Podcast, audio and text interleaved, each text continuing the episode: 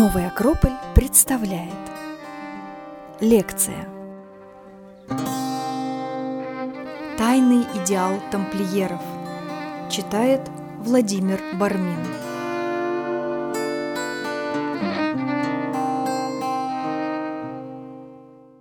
Друзья, всем добрый вечер. Наша лекция посвящена тамплиерам. Меня зовут Владимир Бармин, я являюсь руководителем нашего культурного центра в Риге. Мы с Ольгой Думчевой и с другими друзьями осуществляем проект, который называется «Философия для жизни». И есть у нас основной курс, также отдельные тематические мероприятия, занятия. Но я вижу по составу участников, что многие из вас уже так или иначе знакомы с нашей деятельностью. И если у кого-то вдруг появятся еще вопросы, то уже потом в качестве такого продолжения после основной части нашей сегодняшней встречи я буду в вашем распоряжении, попробую ответить на вопросы, которые, возможно, возникнут. Ну а сегодня, сейчас поговорим о тамплиерах. Тайный идеал тамплиеров. Так мы назвали нашу сегодняшнюю встречу, и в названии, вы видите, присутствует вот это слово «тайна». Честно сказать, мы это сделали не потому, чтобы нагнать искусственно какой-то таинственности, чтобы заинтересовать возможных участников сегодняшней встречи, а потому что это на самом деле так. Потому что в этом э, великая правда, и она в том, что несмотря на огромное количество различных исследований, огромное количество материалов, которые мы имеем к сегодняшнему моменту относительно истории и внутренней жизни этого ордена, мы по-прежнему вынуждены сказать, что остается достаточное количество белых пятен. Мы по-прежнему можем сказать, что не все понятно, не все очевидно, не на все вопросы мы можем найти ответы.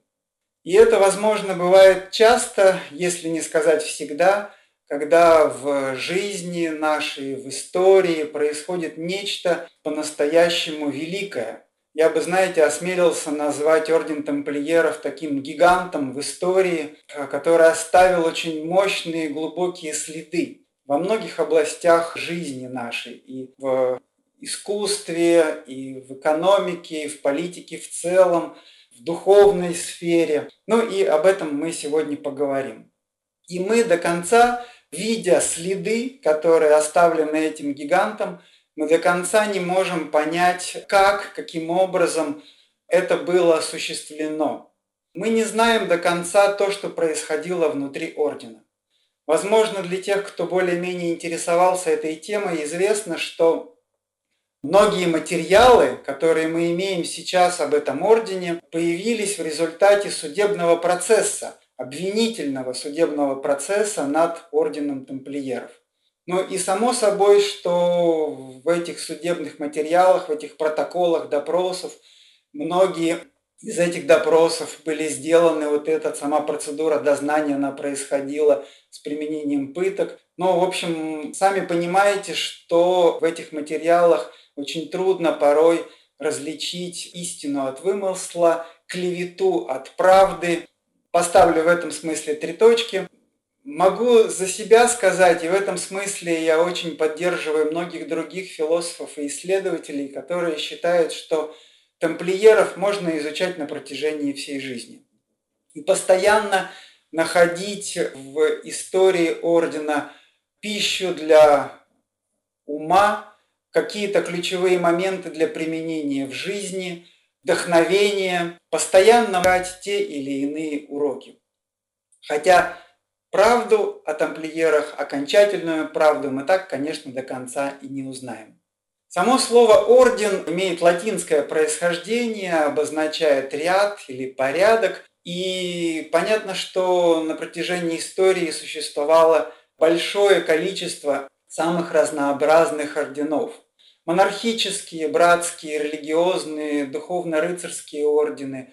Многие из них существовали в эпоху Средневековья. Тамплиеры, госпитальеры, Тевтонский орден, ну и так далее, достаточно много. У каждого из этих орденов были какие-то свои цели, принципы, разная судьба в этом контексте. И орден тамплиеров, он, конечно, в значительной степени отличается. И ну, я надеюсь, что в результате какого-то такого сегодняшнего знакомства будет понятно, почему и чем. Две задачи я хотел бы поставить для нашей сегодняшней лекции. Во-первых, э, для тех, кто ранее не очень хорошо успел к этому моменту познакомиться с тамплиерами, я хотел бы, ну вот, чтобы такой, такая первая встреча состоялась, и чтобы вы могли заинтересоваться и далее уже продолжить свое изучение. Некоторые имена, некоторые факты из истории будут звучать в сегодняшней лекции очень кратко и тезисно, потому что время ограничено. И если вас заинтересует, и я очень бы этого советовал вам, не поленитесь, пожалуйста, попробуйте дальше продолжить вот этот исследовательский процесс за каждой судьбой, за каждым фактом, за каждым именем, которое будет сегодня звучать, кроется целая история с э, очень богатой такой пищей для души и для ума. Вторая задача, и это может быть в большей степени будет актуально, кто уже знаком с орденом тамплиеров, я попробую, рассказывая об этом ордене, сделать некоторые акценты. Безусловно, по своему собственному усмотрению, по моему выбору, я попробую обратить наше с вами внимание на некоторые, на мой взгляд, очень важные элементы, для того, чтобы лучше понять орден, для того, чтобы можно было чему-то у тамплиеров научиться. Вот в этом мне видится, ну, такая, что ли, самая главная, может быть, задача. Мы попробуем сегодня учиться у тамплиеров. И для этого сделаем три шага. На первом я расскажу об истории ордена и о следах, которые оставили тамплиеры в истории. На втором шаге попробуем сделать такое движение в глубину, поговорим о внутреннем устройстве ордена, о системе обучения, об обетах, которые давали рыцари, ну то есть о, о, нек- о чем-то таком более внутреннем. И в завершении, в качестве общего синтеза, попробуем немножко поразмышлять, поговорить о миссии тамплиеров, о том духовном идеале, который они воплощали на протяжении двух столетий существования ордена. Ну что ж, начнем с первого шага. Попробую, чтобы все было динамично, чтобы мы не очень подробно останавливались на каждом вопросе. Но, тем не менее, особенно для тех, кто, может быть, не очень хорошо себе представляет, кто такие тамплиеры, какой-то такой общий момент познавательный необходим. Речь, конечно, идет о средневековье, о средних веках. Средние века – это между величием античности и вслед возникшей эпохой Возрождения. Вот между двумя этими моментами были так называемые средние века, примерно с 5 по 14 век нашей эры. Темное, трудное время, эпоха, когда многое разрушается в связи с распадом Римской империи, единство, раздробленность в Европе, постоянные войны, эпидемии, пик индивидуализма, разруха. Ну, то есть, на самом деле, очень, ну, в таких достаточно, так скажем, мрачных красках можно, с одной стороны, описывать эпоху Средневековья. Конечно, не все так однозначно, но, тем не менее, это было трудное время. Трудное время и темным называют весьма не случайно. Но тем не менее, именно в это время происходит подготовка некоторой почвы, ну, то есть выращиваются те семена, внешне это может происходить незаметно, те семена, которые потом оказали значительное влияние на сам факт появления ордена тамплиеров. Ну и вообще, если себе задать вопрос, изучая историю ордена, мы видим его величие, мы видим как будто бы, ну, как будто бы такая волна, как будто бы все сразу, внезапно, как будто бы ниоткуда появилось. Понятно, что ничто ниоткуда не рождается, у всего, что прорастает, есть свои более глубокие первопричины и корни, и корни нужно искать вот в этом раннем, достаточно средневековье. И в отношении ордена тамплиеров мне очень нравится фраза, которую в свое время произнес Виктор Гюго, она звучит примерно так. Сильнее, чем все на свете войска, идея, время которой пришло. В каком-то смысле об ордене тамплиеров можно именно это и сказать. Была определенная историческая необходимость возникновения ордена, и у этой необходимости были свои истоки, были свои предтечи, свои корни. И в качестве одного из таких явлений хотелось бы отметить Бенедикта Нурсийского. Бенедикт, ну, собственно, да, святой человек впоследствии. Это конец V века, за короткое время становится популярным, обретает множество учеников, создает монашескую общину, в которой он вместе со своими учениками вели достаточно простую и вместе с этим суровую жизнь. Много работы, времен для обучения. Впоследствии его учеников непосредственных и уже в дальнейшем называли бенедиктинцы. И он и его ученики собирают все, что можно было спасти от величия античности.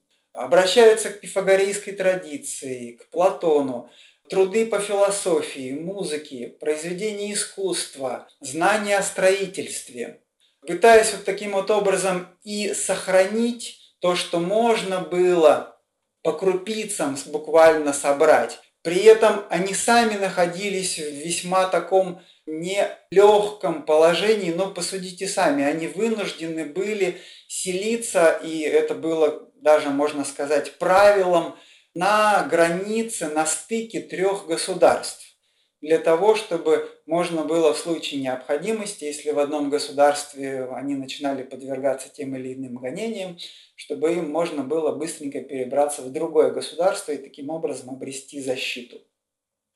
Продолжением такой деятельности является жизнь и, и труды папы Георгия I. Георгий I, шестой век нашей эры, он тоже бенедиктинец.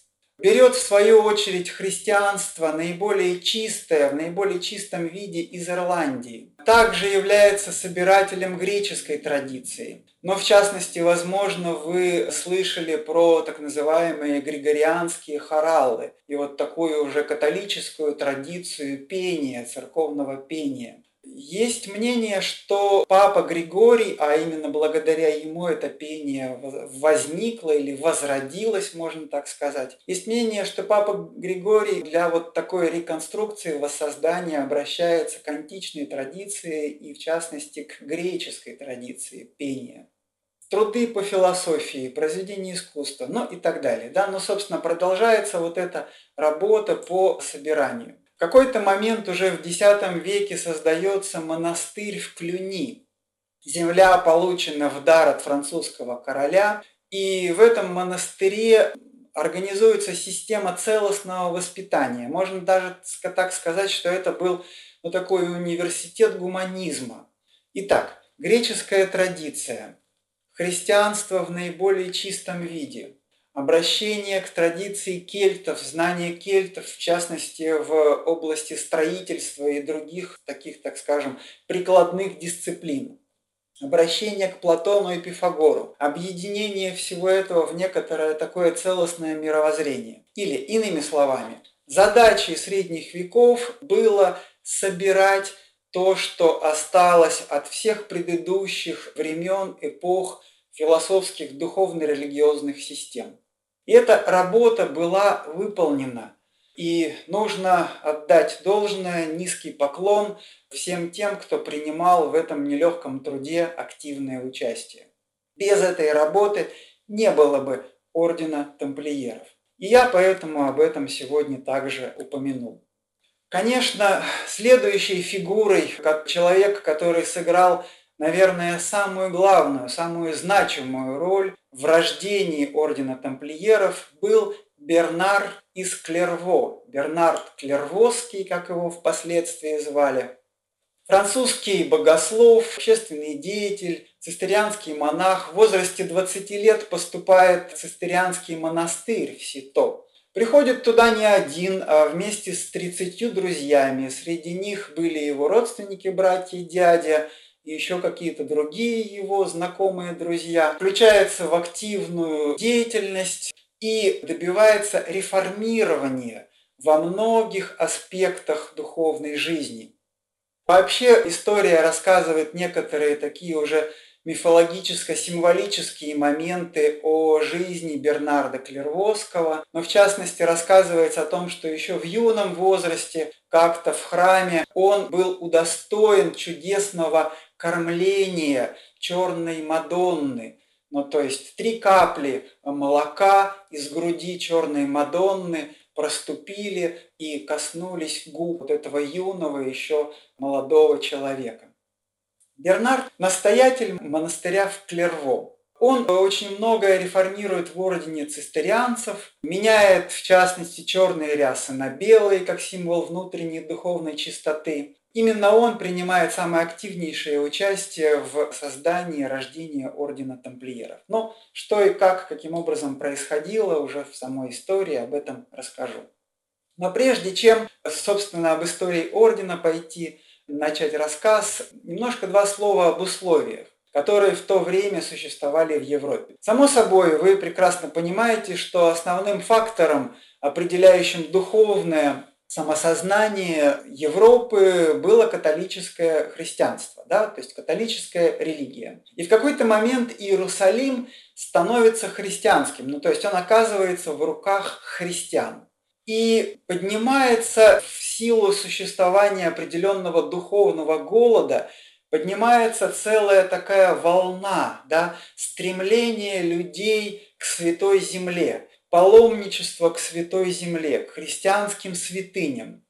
Начинаются массовые паломничества в Иерусалим. Мы сегодня не будем подробно говорить вообще об эпохе, об истории крестовых походов – они были разные, с разной мотивацией, военные, захватнические, грабительские, но вместе с этим была и вот эта духовная жажда.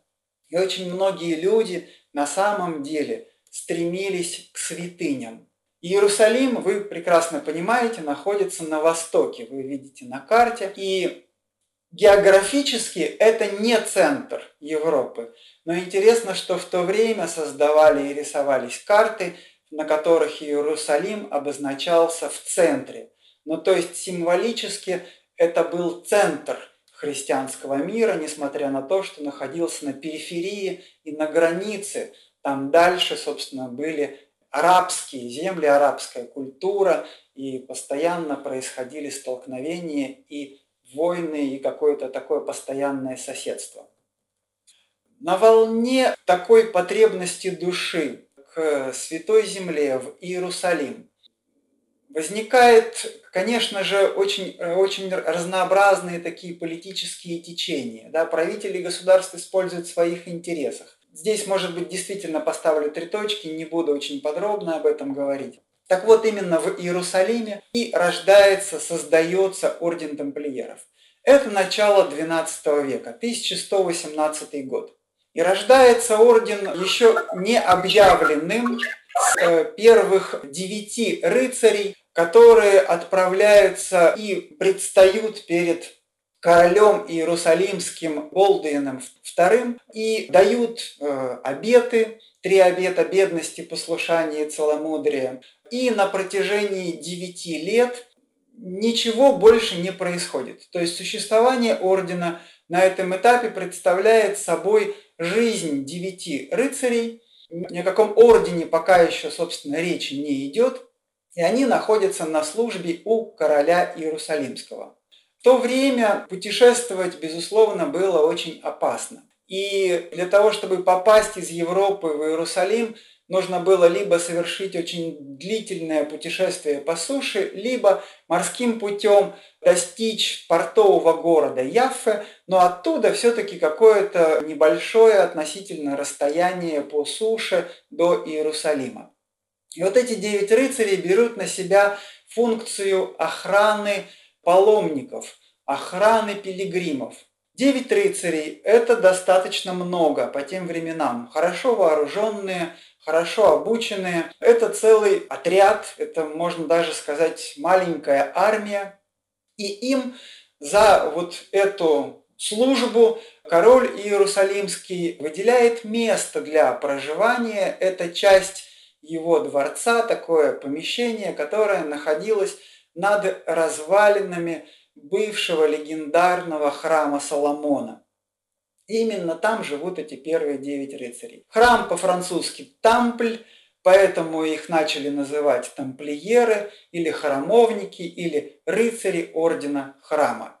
Таково, таковы истоки происхождения названия этого ордена. Живут они достаточно бедно, скромно. Вы часто можете увидеть изображения на печати тамплиеров или на каких-то ранних изображениях, когда два рыцаря скачут на одной лошади. А, некоторые исследователи полагают, что в этом была некоторая такая историческая причина, что действительно они вынуждены были вдвоем скакать на одной лошади. Само собой, что у этого символа есть и более глубокое значение, о котором мы тоже сегодня поговорим. И легенды рассказывают о том, что тамплиеры не просто так охраняли паломников и служили королю Иерусалимскому, но и проводили некоторые изыскания, некоторые раскопки вот в этих развалинах храма Соломона. И дальше начинаются уже, ну так скажем, разнообразные версии, что же они там нашли. Я не буду каким-то образом не отстаивать, не опровергать, пусть это останется легендой, Считается, что они нашли ковчег завета со скрижалями закона или некую духовную ценность, так скажем. Или по-другому символически можно сказать, что они нашли святой Грааль. Но понимаете, пожалуйста, мои слова э, именно в таком символическом ключе. Я попробую на сегодняшней встрече немного чуть попозже прокомментировать, а что же это такое Грааль? Что это? Это какой-то сундучок, что это? Это некая драгоценность. Что можно считать вот этой некой великой ценностью, которую тамплиеры нашли? Но, тем не менее, я согласен с вот этой идеей, что действительно не случайно на протяжении девяти лет никого больше в орден не принимали. Вообще о нем не заявляли во всеуслышание. Проводилась какая-то достаточно серьезная скрупулезная работа. Гуго де Пейн, Гуго Шампанский, граф Шампанский и еще семь рыцарей активно работали, трудились, не только защищая паломников, но, возможно, создавая некие модели, некий, некий прообраз, отрабатывая определенные элементы, которые потом были очень необходимы на следующем этапе истории ордена, когда он был объявлен во всеуслышание и когда он стал очень широко, гигантскими буквально шагами расти. Это произошло благодаря тому, что э, тот самый Бернар Клервоский э, собирает собор, церковный собор в 1128 году на землях графа Шампанского в городе Труа, куда приезжают все церковные иерархи. Представляете собой себе небольшой городок, совершенно не центр Европы, совершенно не самый главный центральный собор. Бернар, тем не менее, официально является ну, просто настоятелем монастыря в Клерво. Ему в то время 25 лет. Он достаточно молод, ну, относительно, да, по крайней мере, ну, нынешнего нашего такого понимания возраста. И тем не менее он обладает громадным авторитетом. Надо сказать, что в то время человек, который являлся папой римским, он был одним из учеников Бернарда. И благодаря Бернарду созывается собор целью, смыслом, поводом, единственным, ради которого этот собор происходит, это создание нового ордена. И Бернар Клервоский пишет так называемую похвалу новому рыцарству, или такой создает программный документ, в котором формулируются основные принципы этого нового рыцарства, в силу которого рождается новый орден, орден тамплиеров. И Бернард апеллирует к двум идеалам. С одной стороны, это идеал монашеский, с другой стороны, идеал рыцарский монашеский идеал, идеал служения, идеал служения Богу, Господу, идеал жизни такого уединенного пути внутри монастыря, идеал внутренней работы и преодоления каких-то своих пороков, посвящение своей жизни всему, что угодно Господу. Ну, то есть идеал внутренней работы, стремление к внутренней чистоте, служение Богу. Другой идеал рыцарский. Принцип защиты, принцип справедливости, принцип оберегания всех униженных и оскорбленных от всех бед, угроз, опасностей. Само собой, что здесь мы говорим о рыцарском идеале, а не о том, какими вообще-то говоря были порой средневековые рыцари, зачастую весьма грубые люди, безграмотные, порой жестокие. Ну, то есть, с одной стороны, была некая реальность, которая историческая, да, которую можно было видеть невооруженным глазом, а с другой стороны был и вот этот вот духовно-рыцарский идеал, да, или вернее воинский рыцарский идеал, который облагораживал душу и говорил о принципе защитника, воина, который держит в руках оружие и сражается за добро, свет и благо на этой земле. Два принципа в одном – воин и жрец, монах и рыцарь. В этом, надо сказать, возрождается идея Платона. Платон в своем диалоге государства, возможно, кто-то из вас знаком с этим философским трудом, говорит о принципе серебряного человека или принципе стража, хранителя, воина и золотого человека, которым является мудрец. Да, и вот в этом смысле не случайно может быть в труде Бернарда и потом вообще в истории ордена звучат эти две грани.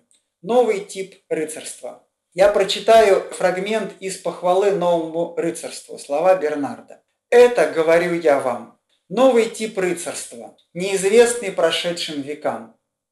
Он непрерывно ведет войну на два фронта – против зла во плоти и против духовного его воинства на небесах.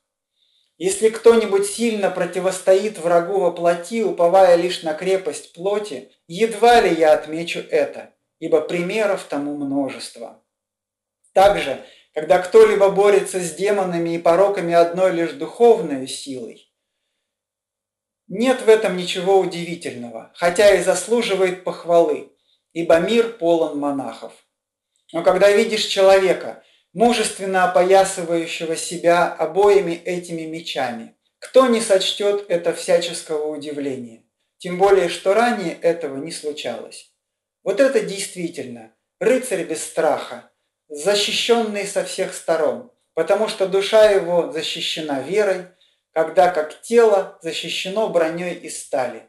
Так он вооружен вдвойне. Не страшен ему ни дьявол, ни человек.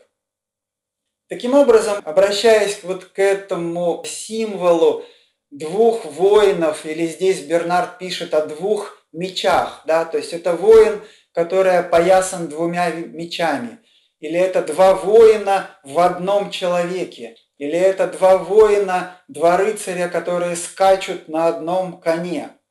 А вот эта двойственность, два идеала, рыцарский и монашеско-духовный сочетающийся в основной идее ордена тамплиеров. Создается устав. Бернард пишет первый устав, он называется еще латинский устав. Потом он немножко правится и возникает новая версия, его называют французский устав. Но, собственно, на этом я не буду сегодня подробно останавливаться, лишь прочитаю одну небольшую фразу и приведу некоторые примеры. Ну, то есть, что такое устав? Это то, что регламентирует практически все или очень многие грани жизни рыцарей, тамплиеров. Первая статья из устава. Мы обращаемся в первую очередь к тем, кто в душе презирает собственные желания и желает служить королю как рыцарь и со старательной заботой желает носить и носить постоянно благороднейшие доспехи послушания. И следовательно, мы предостерегаем вас – кто до этого вел жизнь светских рыцарей и кто принял титул рыцаря, дабы достигнуть человеческой славы, но не во имя служения, и призываем не спешить присоединиться к нам навсегда. Ну, то есть вы видите, в уставе сразу звучит такое предостережение, что если, дорогие мои, вы хотите стяжать какой-то земной славы, богатства, почести, ну, в общем, чего бы то ни было, что так порой ценит человек, то вам не нужно вступать в орден, лучше остеречь себя от этого опрометчивого шага. Здесь, в ордене, вас ожидает в первую очередь служение, принцип служения. Из устава. Ну, в общем, действительно, регламентировались многое. Ну, например, во время приема пищи рыцари должны были есть вдвоем из одной тарелки. При этом съедать столько, чтобы оставалось еще для третьего человека. Обязаны были, другой пункт устава регламентирует, что тамплиеры обязаны были нападать, даже если силы врага превосходят их втрое.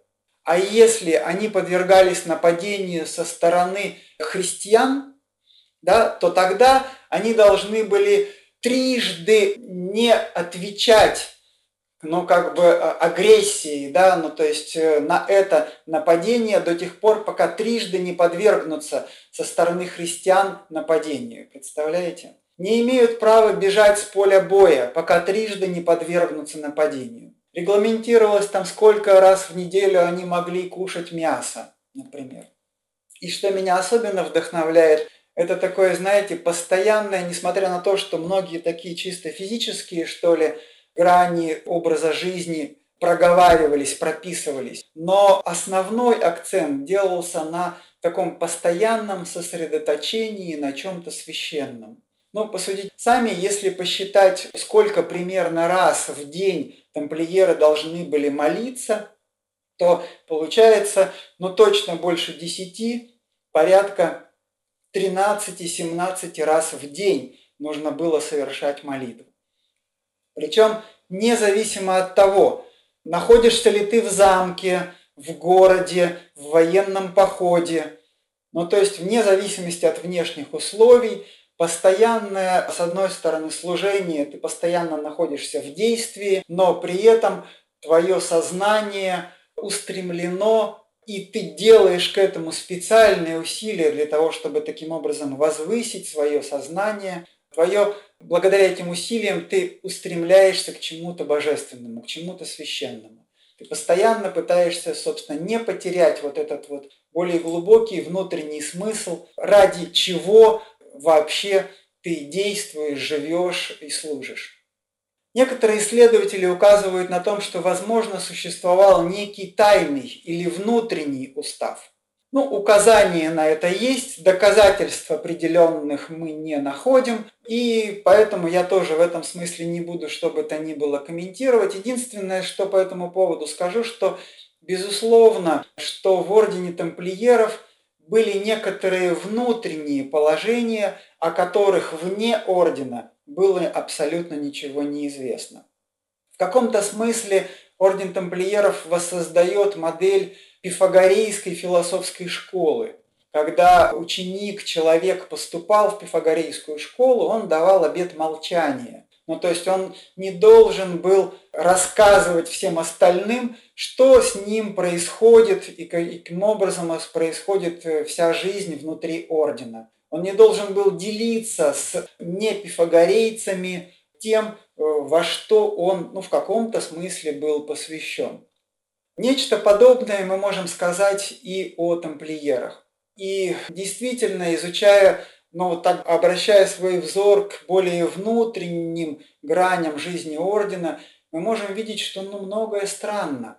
И какое-то такое чудесное сочетание и чисто христианских символов, и более древних, из э, других культур и цивилизаций, из античности, из Египта, и из арабского мира, из ислама, э, некий такой синтез. Ну, то есть многие вещи, они были как будто бы даже надконфессиональными, надрелигиозными. Хотя, безусловно, тамплиеры были в первую очередь христианским орденом, то есть действовали в контексте католической церкви. Дальше начинается после собора в Труа, начинается активнейший, буквально взрывообразный рост ордена. Я уже говорил, что вся история насчитывает примерно 200 лет с 1118 года по 1307 год, когда официально орден прекратил свое существование. И тамплиеры оказали огромнейшее экономическое, политическое, культурное, духовное влияние на судьбу всей Западной Европы. Началась очень активная бурная деятельность. В орден вступают люди. Два вектора деятельности. С одной стороны, в Святой Земле. Но через некоторое время Иерусалим потерян, да, он вновь оказывается в руках сарацин. И в этом смысле эта грань деятельности, она немножко ослабевает, хотя тамплиеры, конечно, до конца своего существования присутствуют в тех землях. Другая грань, другой вектор – это, собственно, в Европе, или то, что мы сейчас называем Западной Европой. Понятно, тогда не было еще ни понятия Европы, ни понятия тем более Западной Европы, но, в общем, территориально об этом идет речь. Объединение Европы, связь с Востоком. Я сейчас попробую привести некоторые примеры, ну вот таких вот, знаете, некоторых, что ли, следов, для того, чтобы мы могли хотя бы отчасти оценить то, что тамплиерами было сделано. Сначала, так скажем, с внешней стороны, да, вот то, что на поверхности, то, что видно, то, что мы можем сейчас исследовать, изучать и увидеть очевидную связь с этим орденом. Ну, во-первых, Тамплиеры прокладывают дороги.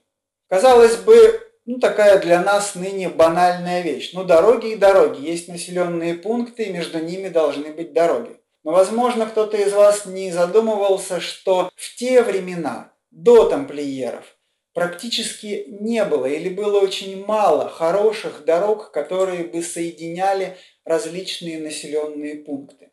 Если посмотреть на карту современной Западной Европы, то мы можем с достаточной долей уверенности сказать, что практически все основные магистрали между крупными центрами были построены, заложены тамплиерами. А что такое дороги? Я бы сравнил дороги с кровеносной системой в организме человека. По кровеносной системе, по сосудам – течет кровь, снабжается организм кислородом. И точно так же дороги давали своего рода энергию жизни для Европы. Это торговля, это возможность перемещения, это культурный обмен. Но это все то, что действительно очень сильно активизировало взаимодействие и в целом давала некую энергию для жизни. Тамплиеры создают, например, на э, берегу Атлантического океана в ранее никому не приметной деревушке, которая называлась Ла-Рошель, создают порт и туда приводят шесть дорог. Казалось бы, зачем, ради чего, ну то есть вот они почему-то уделяют вот этому месту некоторое такое особое особое внимание уделяют этому месту. Итак, первое. Строительство дорог. Не будем надолго задерживаться. Далее. Тамплиеры имели хорошо развитый мощный флот. Совершали мореплавание. Некоторые исследователи полагают, что они гораздо ранее Колумба достигают Америки. А, забыл одну очень важную вещь сказать. Командорства создаются на пересечении дорог или некие такие очень простые, но не очень большие по размеру, но тем не менее достаточно хорошо укрепленные центры или дома тамплиеров на пересечении всех дорог, даже если это были ну, не очень крупные населенные пункты. И это тоже сыграло очень важную роль, о которой я скажу чуть-чуть попозже. Итак, возвращаясь к мореплаванию. Тамплиеры делают географические открытия. Некоторые исследователи считают, что они достигают берегов Америки, ранее Колумба.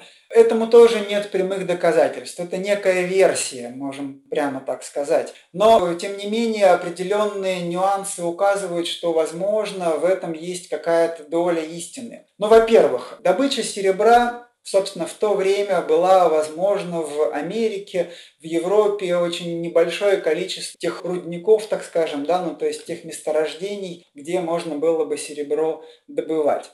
Но в эпоху тамплиеров происходит резкое увеличение количества серебра, которое присутствует в обороте. Это с одной стороны. С другой стороны, на восточном побережье уже в Америке, в свою очередь, находим мы ныне на берегу такие, ну так скажем, цеха простые, конечно, примитивные, с, с такими сплавильными печами. И непонятно, почему эти печи были созданы, построены на именно на берегу, ну буквально на берегу. Как бы и для внутреннего пользования логично это было бы делать где-то внутри континента, где ты живешь.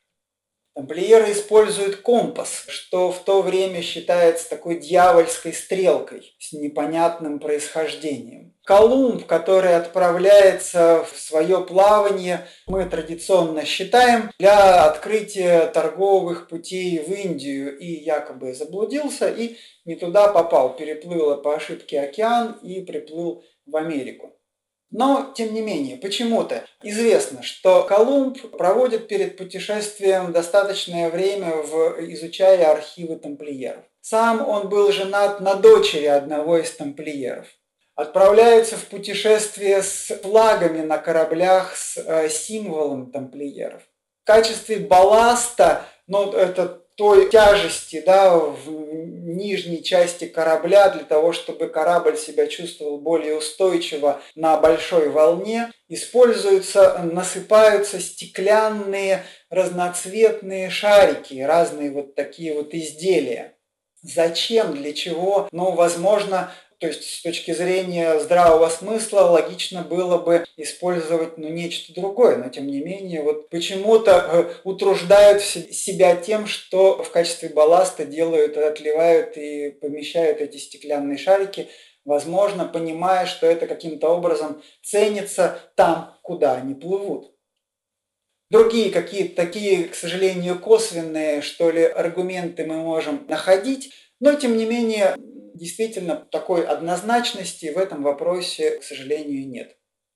Тамплиеры используют обезболивающие средства, и впервые за долгие годы удается, ну, в те средние века, когда постоянные войны, ранения и необходимость как-то спасать жизнь людей, делать ампутации или какие-то еще хирургические операции, вот они таким образом облегчают благодаря обезболивающим средствам участь, страдания, боль человека тамплиерам начинают нести дары. Они получают достаточно большое количество пожертвований. Причем в некоторых случаях это действительно пожертвование и дар, а в другом случае это могло быть ну, такое как бы размещение, так скажем, либо денежных, либо материальных каких-то таких натуральных, в натуральном выражении средств. Тамплиеры накапливают просто громадное богатство. Они становятся богатейшей структурой в Европе. Их совокупное богатство было больше, чем богатство любой из страны, любого государства в то время. Известен факт, что, например, король Арагона в какой-то момент хотел подарить тамплиерам даже часть своего королевства, но это, к сожалению, не произошло. Бунтовались его вассалы, и в последний момент он отменяет свое решение. Кредитовались монархи у ордена тамплиеров. Известен факт, что король английский заложил свою корону, но то есть его корона хранилась некоторое время в парижском тампле – Король Франции, в свою очередь, был также постоянным клиентом тамплиеров, постоянно занимая у них деньги. И, ну, как об этом тоже история рассказывает, пожалуй, волей случая был единственным из тех, кто знал, о каких богатствах идет речь, по крайней мере, если э, говорить о тамплиерах, существовавших во Франции.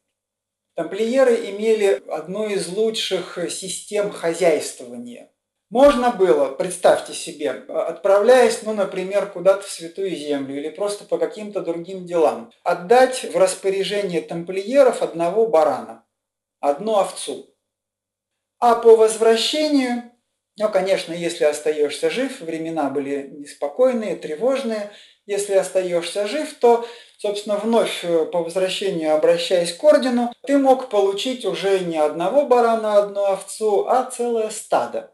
Ну, то есть с некой прибылью, да, ты получал свое имущество обратно. Благодаря такой достаточно эффективной системе хозяйствования, благодаря богатству, благодаря военной мощи, авторитет тамплиеров очень сильно вырос. Они пользовались всеобщим доверием. Но одновременно, конечно же, параллельно росла и зависть, росла ненависть, росли вожделения людей, которые не находили себе покоя, не в силах смириться с тем, что ну, вот такого величия тамплиеры достигли.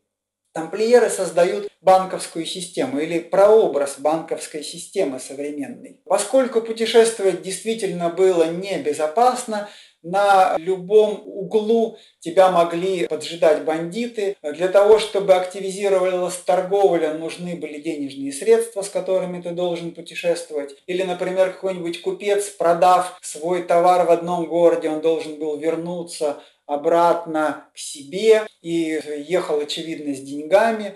В общем, такие люди, путешественники, становились очень легкой добычей. Грабежи, убийства были делом обычным. Ничего особенного в этом не было. Как норма жизни. Кто не убивал, что называется. Да, трудно было прожить жизнь, чтобы рядом с тобой кого-нибудь не убили или чтобы сам кого-нибудь не убил. Время неспокойное. И вот тамплиеры создают систему, когда человек мог отдать, ну там, где он находится, тамплиерам свои денежные средства, получал взамен так называемые обменные чеки, которые были написаны особым криптографическим, ну то есть с шифром языком, с определенной идентификацией как бы личности, да, в виде отпечатка пальцев. И, собственно, с этой бумагой человек спокойно отправлялся и уже по прибытию на место в другом командорстве мог получить по предъявлению этого документа деньги обратно. Никто другой не мог это сделать вместо него, потому что нужен был не только сам документ, этот обменный чек, но и владелец отпечатка пальца. Тамплиеры обладали просто громадной военно-политической мощью не только защищая от сарацинов, но фактически выполняя роль, можно сказать, такой объединенной армии или объединенных вооруженных сил Западной Европы. Надо сказать, что тамплиеры по своему уставу не подчинялись никому, кроме папы римского, не подчинялись ни одному правителю того или иного государства. То есть были в Европе абсолютно независимы от всех государств. Такое государство в государствах, государство в Европе. Хорошо вооруженное, богатое, имеющее очень большую силу, финансовую, экономическую, большой авторитет и имея военную мощь. Некоторые моменты указывают, исследования указывают на участие тамплиеров в строительстве готических соборов. Это вообще отдельная тема, все, что связано с готикой. Это чудо, когда буквально за два столетия строится практически одновременно. Это 12-13 века в Западной Европе. Создается сразу несколько готических соборов. Они строились долго, некоторые столетиями, но тем не менее одновременно. Откуда брались мастера? Для того, чтобы они были хорошо обучены, и вот так одновременно в нескольких местах можно было осуществлять все эти работы – кто финансировал это строительство? Кто стоял за зодчими, за всеми мастерами, которые создавали эти прекрасные сооружения? Мы до конца не знаем. Это отдельная тема для размышления, для исследования. Принципы сакральной архитектуры, которые воплощены в готике, главной идеей, что Бог есть цвет, это такой неоплатонический, что ли, принцип, да, об эманации божества, но простите, сейчас не будем об этом. Но Бог есть цвет. Храмы, которые должны быть вертикальными. Храмы, которые должны быть местом, где может поместиться большое количество людей. В общем, все чудо готики так или иначе связано с тамплиерами, с теми братствами мастеров, которые либо сотрудничали, либо сами являлись частью ордена тамплиеров. Интересен факт, что в соборе в Шартре Одна из наиболее красивых, северная башня этого собора, спроектирована по личным указаниям Бернара Клервовского. Ну и, возможно, конечно, тамплиеры оказывали какое-то содействие в финансировании всех этих работ. Вообще, что касается работы, ну такого, так скажем, мастерства и труда, который является внутренне трансформирующей силой, труд как процесс обучения, труд как мистическое священное действие. Вот этот принцип использовался не только в строительстве готических соборов, но и вообще в ордене тамплиеров. Я позволю себе несколько слов об этом сказать. Может быть, вы знакомы с известной притчей, ее по-разному рассказывают. Это притча о строителях, притча о строителях. Когда, ну, в общем-то, работают люди, да, идет строительство какого-то сооружения, и одного человека, трудящегося, который таскает камни, спрашивают, что ты делаешь? Он отвечает, я таскаю камни. Спрашивают другого человека, он говорит – у меня большая семья, мне нужно очень напряженно трудиться, чтобы их прокормить. Я зарабатываю деньги для своей семьи. Спрашиваю третьего человека, и он отвечает, а я строю храм.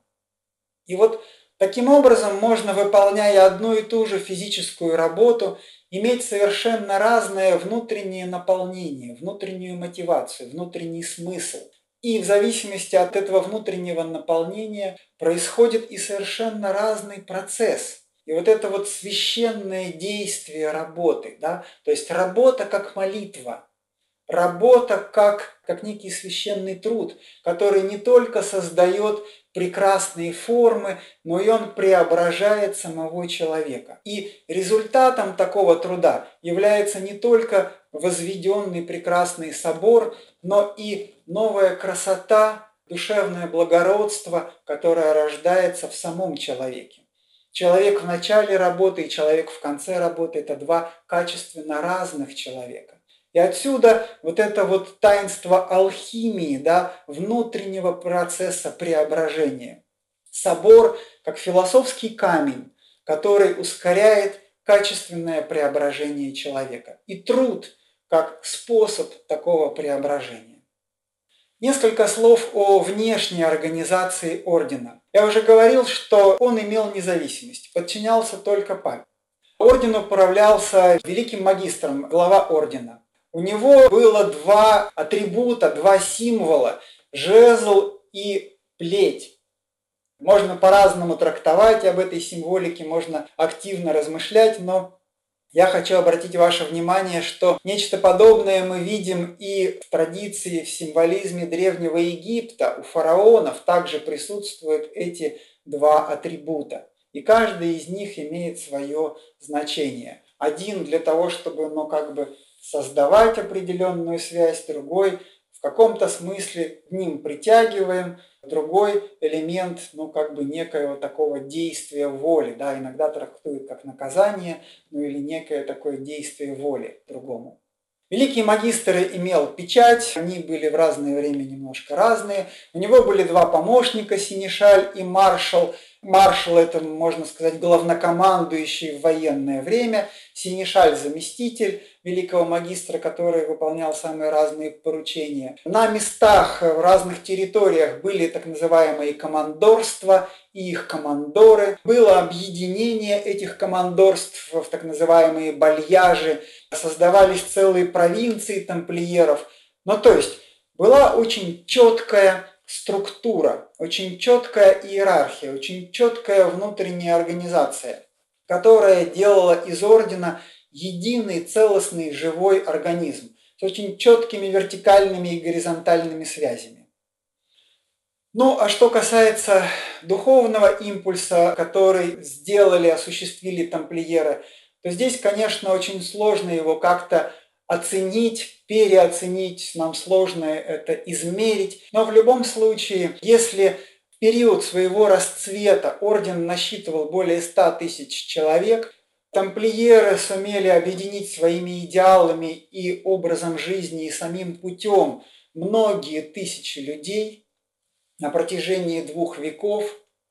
Люди занимали разное положение в ордене, выполняли разные ответственности – Они сами по существу были разные. Кто-то более мудрый, кто-то такой совсем простой и недалекий, кто-то более благородный, кто-то там с разными пороками и недостатками. Для всех орден имел какое-то, находил какое-то свое место, свою возможность для того, чтобы стать лучше. И вот этим можно было бы, если бы мы имели такие возможности, измерить вот этот вот духовный импульс.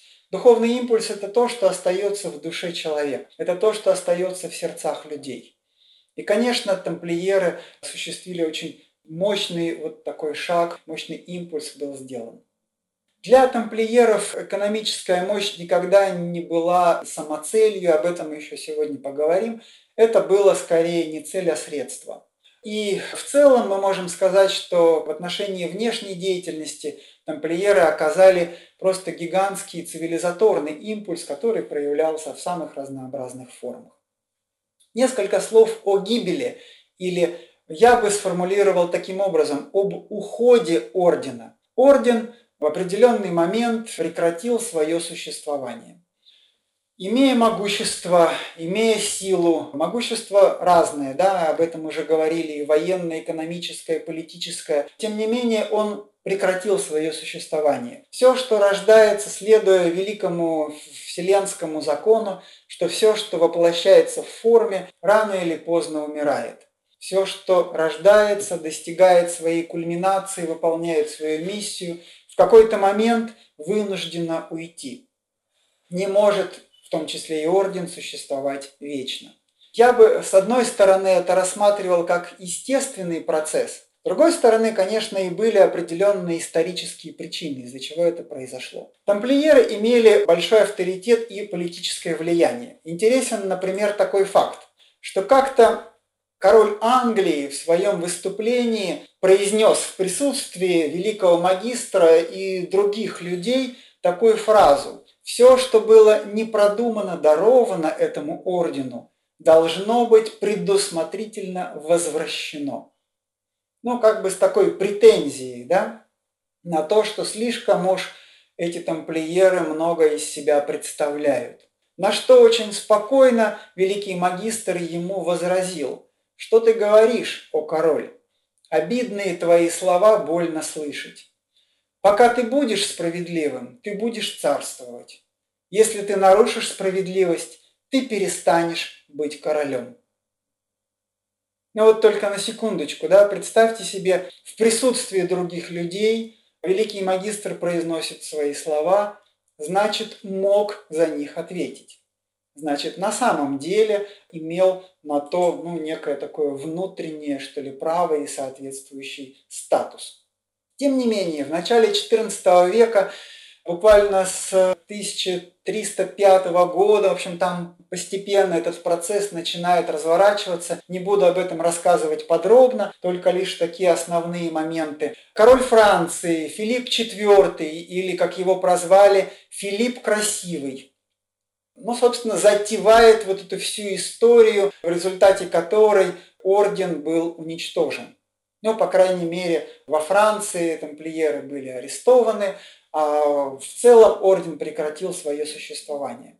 История рассказывает, что во время одного из бунтов, народных бунтов, которые происходили, в общем, народных волнений во Франции, сам король спасся бегством, спас свою жизнь в доме тамплиеров, и те тайными ходами провели его, собственно, ну, к нему домой, и э, история-легенда рассказывает, что Филипп IV видел в сокровищницах вот эти вот несметные богатства.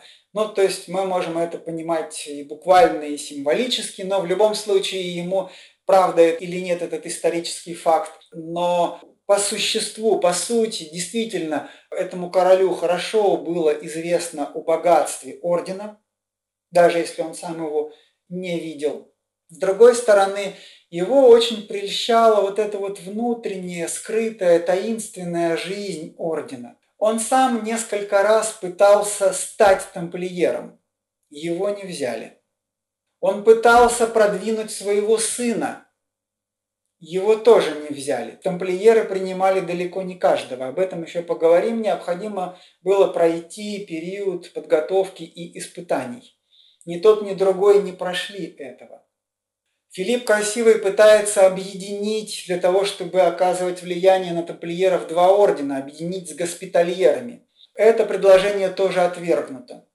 Клевета, которая с разных сторон начинает звучать в адрес ордена. Начинают собираться материалы, которые в будущем становятся компроматом.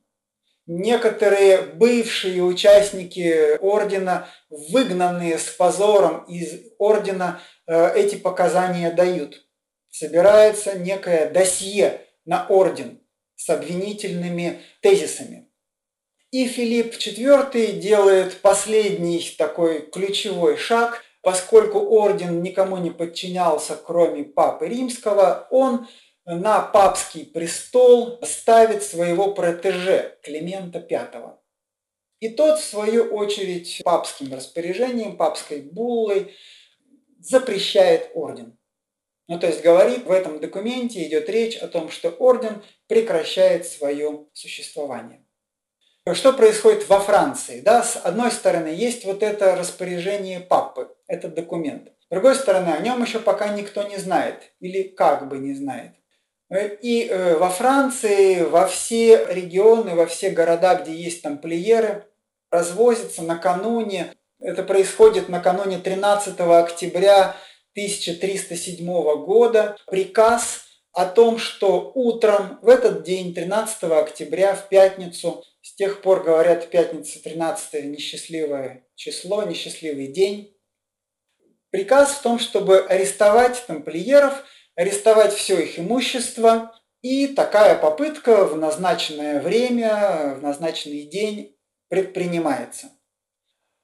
И если мы себе на секундочку попробуем представить, ну, предположим, не весь орден тамплиеров, а только на территории Франции. Да, речь идет в данном случае о Франции. В других странах надо сказать, что орден тамплиеров не подвергался таким гонениям, никаких притязаний со стороны светской власти не было, ну почти не было. И всем э, в некоторых странах тамплиерам было позволено перейти в другие рыцарские ордены, имущество не конфисковывалось, но тем не менее все-таки папским распоряжением орден был ликвидирован, а значит нигде этот орден уже с этого момента не мог существовать. Ну то есть во многих странах произошло вот таким образом, а во Франции военным путем, вооруженным путем. И вот если себе на секундочку представить, задаться вопросом, как это можно сделать? Хорошо обученные, представляющие собой грозную военную силу рыцарей, каким образом их внезапно всех арестовать? Ну, в общем, если бы тамплиеры оказали сопротивление, то ну, можно сказать, что, наверное, это было бы сделать практически невозможно, трудно осуществимо. Но, к всеобщему удивлению, тамплиеры не оказывают никакого сопротивления, за исключением некоторых мест. Похоже, что тамплиеры или в соответствии с определенным внутренним распоряжением был поручен приказ не оказывать сопротивления.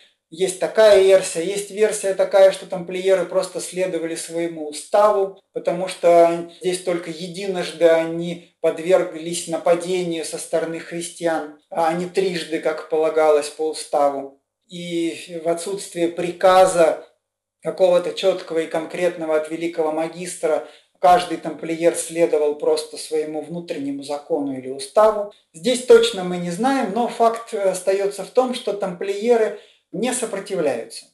Но почему есть еще такое как бы дополнительное косвенное указание на то, что тамплиеры все-таки знали о предстоящем нападении? Это то, что во Франции Филипп Красивый, Филипп IV не достигает желаемого. Все несметные сокровища и богатства куда-то исчезают.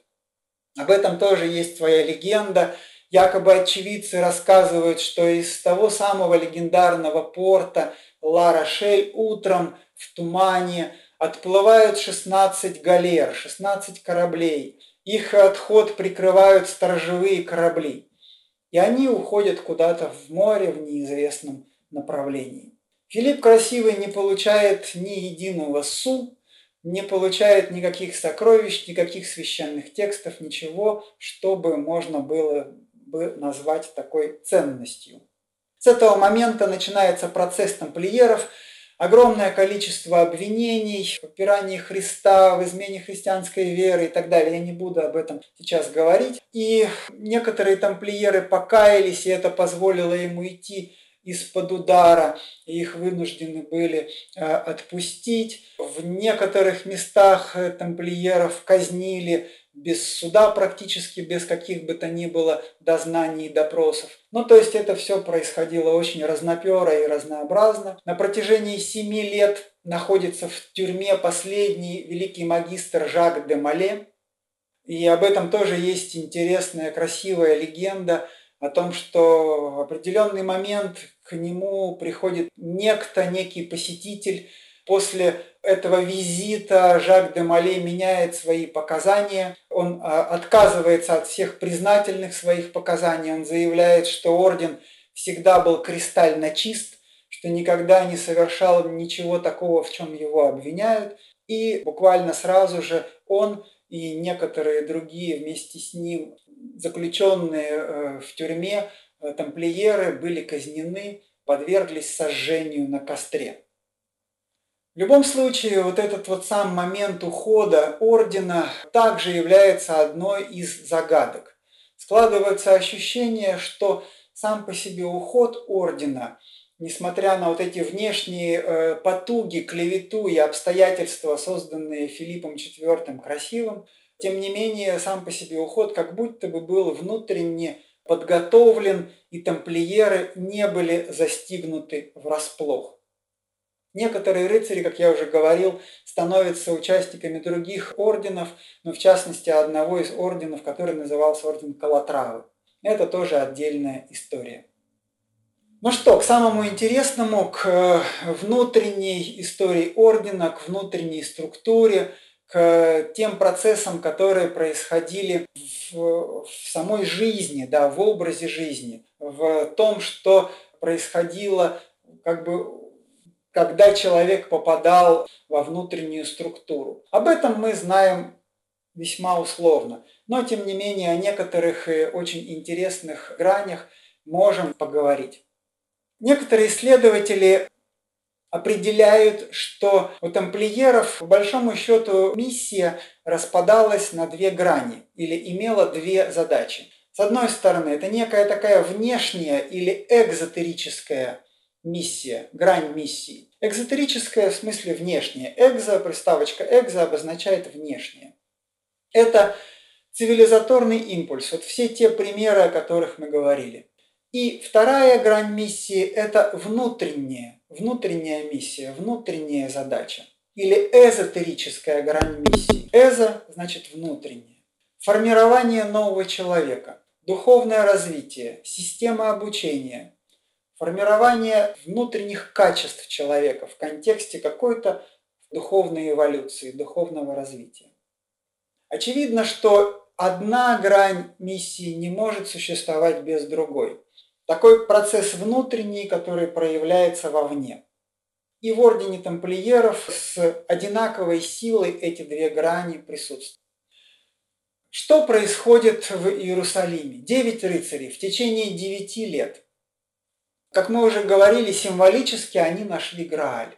Но что такое Грааль? Или что такое вот эта некая святыня, ковчег завета, скрижали закона, какие-то сокровенные знания? Что это такое? О символике, о символизме понятия Грааль можно было бы отдельное занятие, отдельную лекцию проводить. И у нас, кстати, 28 мая будет, мы там тоже этой темы коснемся, поговорим о символизме цикла легенд о короле Артуре, о рыцарях круглого стола, и там тоже речь пойдет о Граале. И вот там может быть более подробно. А сегодня в двух словах, буквально. Интересно, что вот этот средневековый образ священного Грааля, он имеет более древние глубокие корни. По одной из легенд, Люцифер, или его имя переводится как «несущий свет, э, свет при падении», имея во лбу некий драгоценный камень, вот этот камень распадается на несколько осколков, из одного из них делают один предмет, другой, третий и так далее. Не буду все это подробно рассказывать. И в том числе создается чаша. Чаша, в которую Иосиф Альмафейский собирает кровь Иисуса, распятого на кресте. И вот это один из образов святого Граля, чаши с кровью Иисуса. Но что это? Это что это? Физическая чаша, когда она была сделана, что такое кровь. Это физическая кровь человека или Бога человека, распятого на кресте. Понятно, что это все ни в коем случае нельзя понимать буквально. Само собой, что речь идет о неких сокровенных знаниях, о некоем сокровенном смысле, о некой такой духовной ценности, которая преображает человека, которая преображает жизнь, как некая кровь, которая дарует жизнь, как некая сокровенная суть. В кельтской традиции мы имеем подобный образ котла бессмертия. Там в славянских, русских сказках мы тоже знаем, там, когда там царевич прыгает в котел и оттуда выходит молодой, здоровый, как бы полный сил. Мы можем обратиться к скандинавской мифологии. Ну, то есть я сейчас не буду проводить такое сравнительное исследование.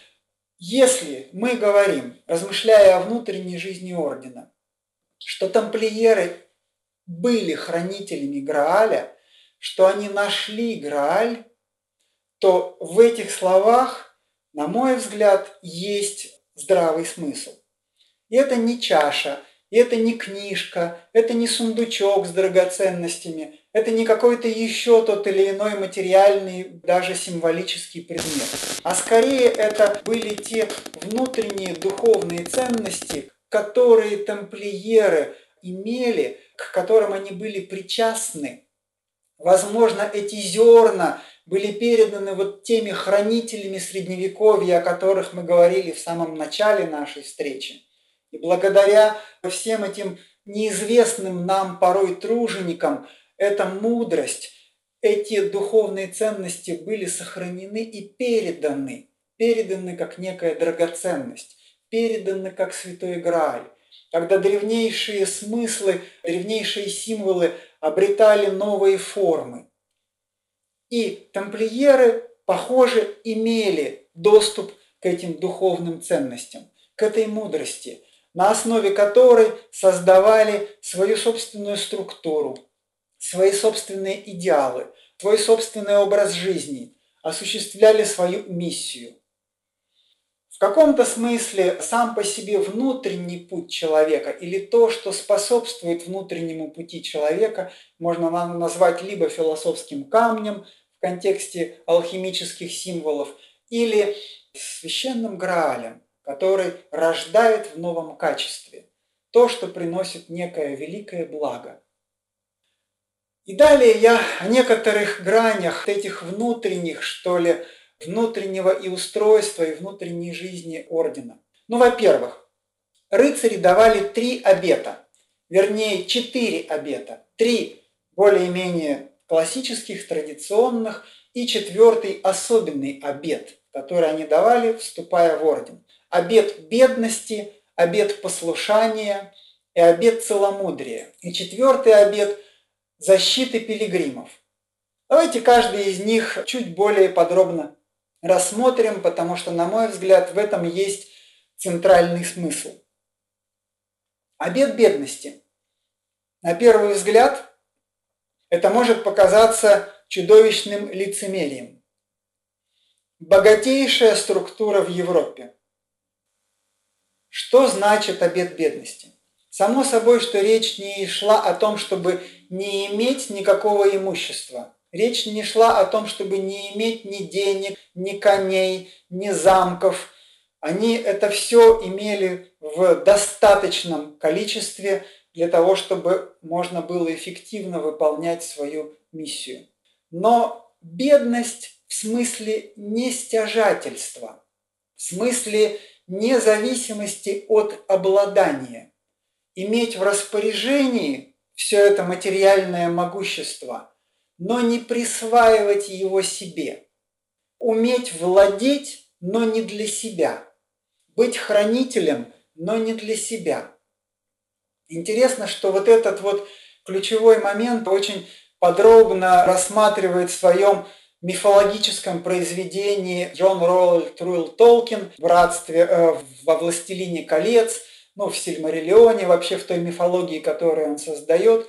У нас тоже об этом будет отдельная такая тематическая лекция, но, э, возможно, вы либо фильм смотрели, либо читали, и вот там вот на протяжении всей э, истории звучит э, идея кольца всевластия. Ну, то есть некоего, некий, некой ценности, который создает великий темный властелин, но это кольцо всевластия, оно порабощает. Никто не может устоять перед его властью. Как только человек его берет себе, как только он его присваивает к себе, он тут же сам оказывается порабощенным этим кольцом. И поэтому только крепкие, не самые мудрые, не самые ловкие, не самые сильные хоббиты способны выдержать вот это испытание. Быть хранителями. Быть хранителями. То есть обет бедности – это принцип хранительства. Это принцип иметь, но не присваивать. Не позволить, чтобы материальное благополучие, материальные блага получили над нами власть. Не попасть в рабство от всего материального. Обет бедности. Или по-другому это обет служения. То, что вы видите на экране, знаменитый девиз тамплиеров.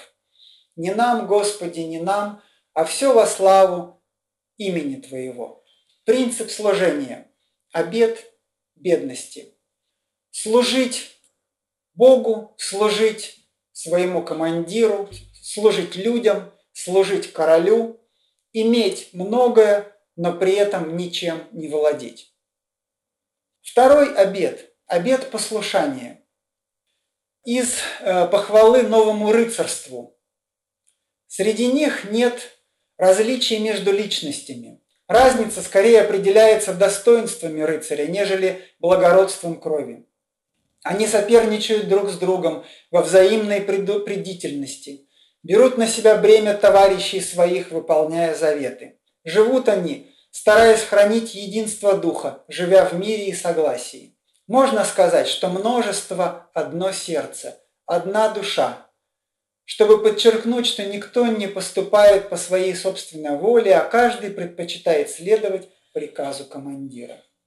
Но вот этот принцип послушания не в смысле я слушаюсь так вот чисто по военному приказам командира, хотя для военно-духовного ордена это, конечно, очень актуально, но смысл гораздо важнее, гораздо глубже. Это некая сила причастности человека к чему-то большему, чем он сам.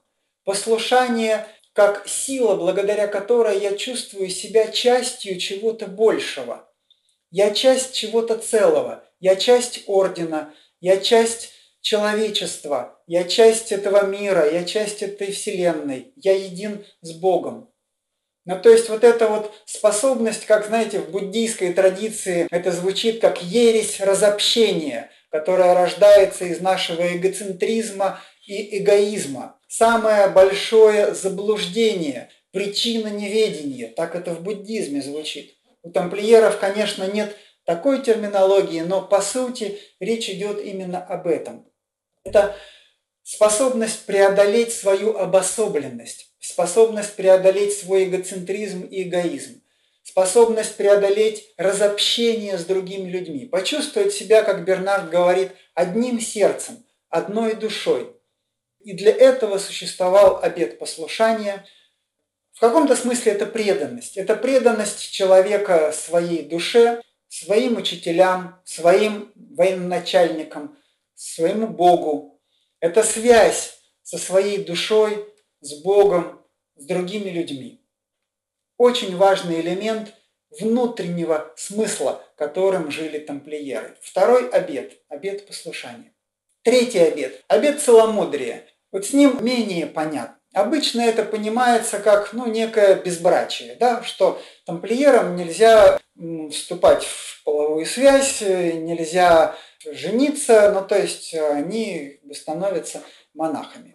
Но надо сказать, что не все тамплиеры были именно монахами, во-первых. С другой стороны, вот, но обет целомудрия давали все, но не все были монахами. Ну то есть не для всех было актуально вот это безбрачие. Так в уставе тамплиеров дается определение целомудрию. Целомудрие – это истинность сердца и здоровье тела. Это истинность сердца и здоровье тела. По большому счету речь идет об определенном таком внутреннем процессе очищения души и благодаря этому достижения определенной гармонии, что проявляется и в здоровье тела. Очищение как задача, чистота как идеал, к которой стремимся.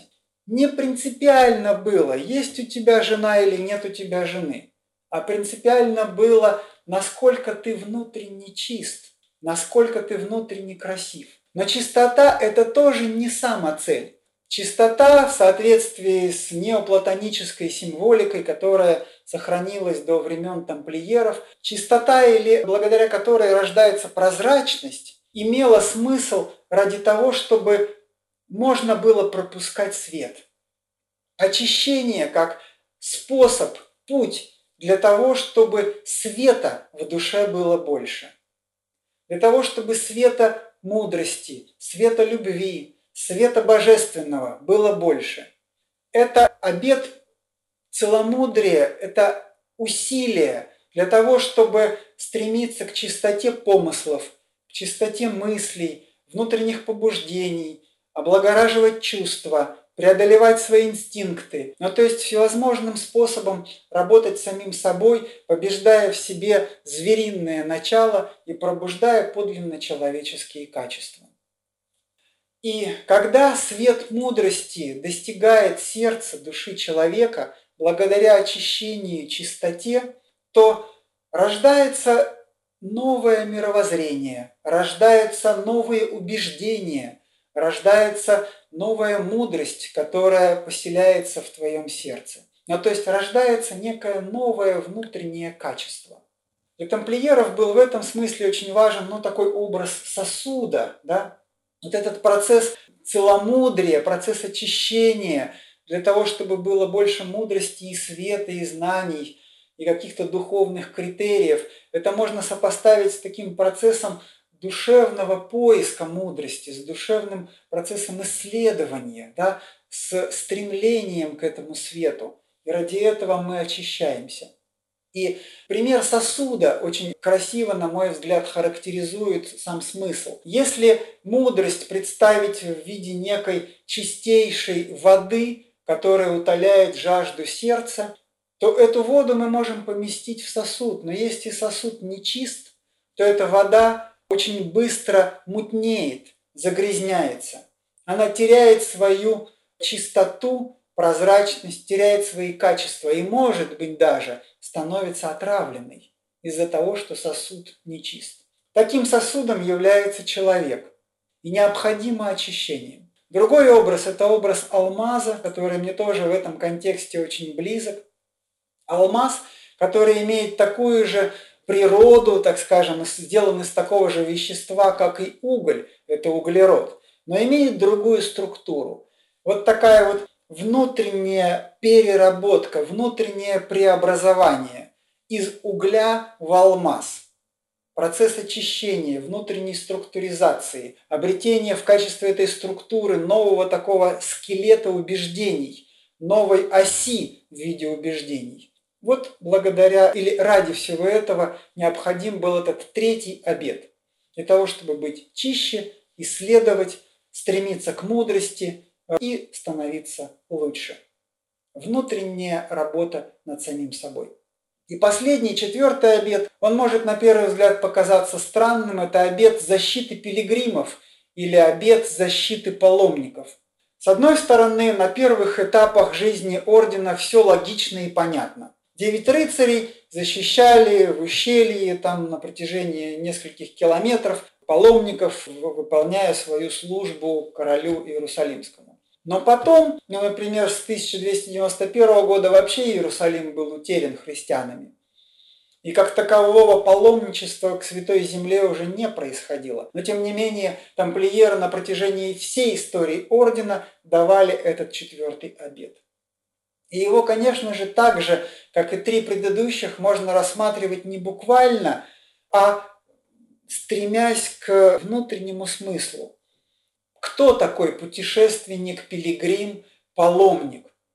Это тот, кто идет, это тот, кто движется к граду небесному, к Иерусалиму. Это тот, кто движется к божественному и к святому. В каком-то смысле это ученик, который идет по пути внутренней трансформации. Ученик, послушник, который идет на пути к Богу. И обет защиты пилигримов – это обет защиты всех тех, кто идет по внутреннему духовному и ученическому пути. И таким образом тамплиеры охраняли не только людей, идущих по этому пути, но охраняли сам путь. Быть может, этот путь и являлся той высшей ценностью, Граалем, которую хранил орден. Во внутренней структуре ордена мы видим очень красивую иерархию.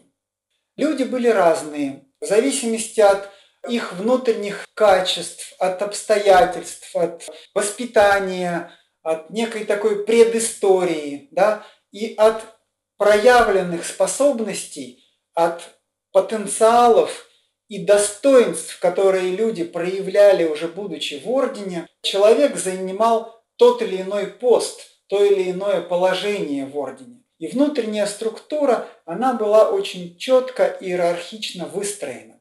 Ну, во-первых, это были рыцари, воины. Во-вторых, это были капелланы, монахи, священнослужители. Третья часть структуры – это сержанты, оруженосцы. И четвертая часть – это братья-ремесленники и прислуга. Таким образом, воплощается опять идея Платона, которую он описывает в своем диалоге «Государство», рисуя образ справедливого, идеального государства, где он также говорит примерно об этих четырех качественно уровнях да, и функциях, которые присущи и должны выполняться в справедливом государстве.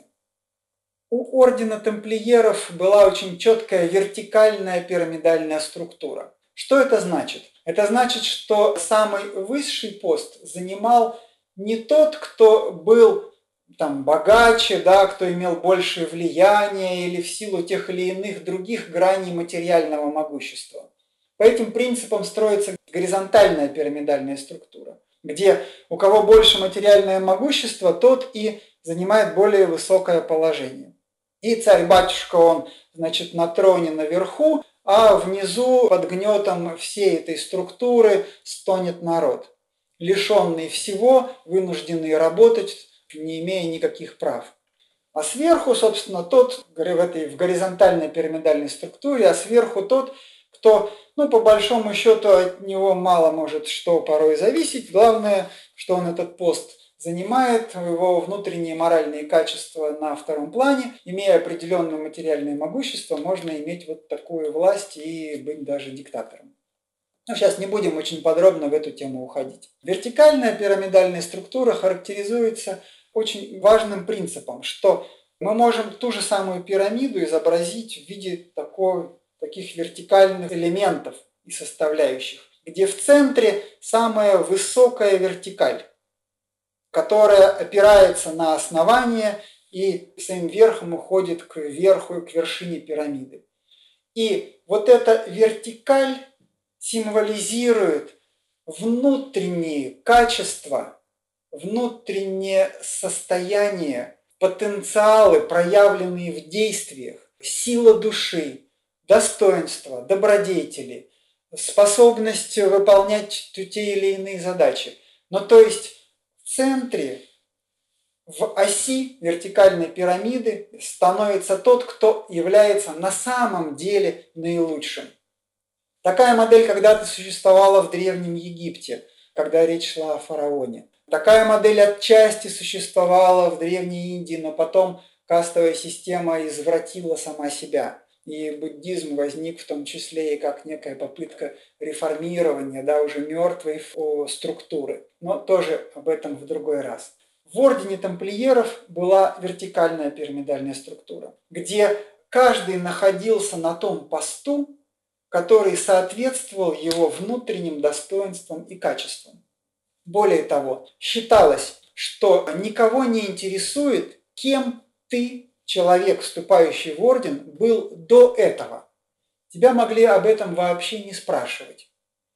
Забегая немножко вперед, скажу, что капелланам, священнослужителям внутри ордена было в определенный момент даровано папой римским право прощать, отпускать грехи. И в орден тамплиеров могли даже принять человека, отлученного от церкви, который в обычной жизни был изгоем. Он вообще не мог нигде найти себе пристанище.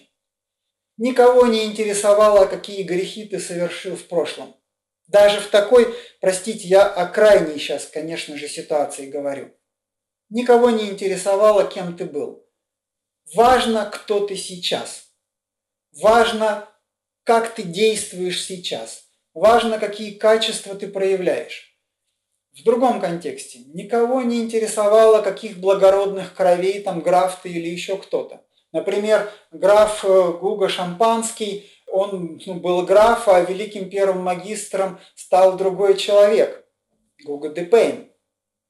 А граф Шампанский стал обыкновенным рыцарем и не претендовал на главенствующую роль. Ну, мы не знаем, строго говоря, как там это все до конца происходило, но в этом определенное значение, очевидно, сыграл и Бернард.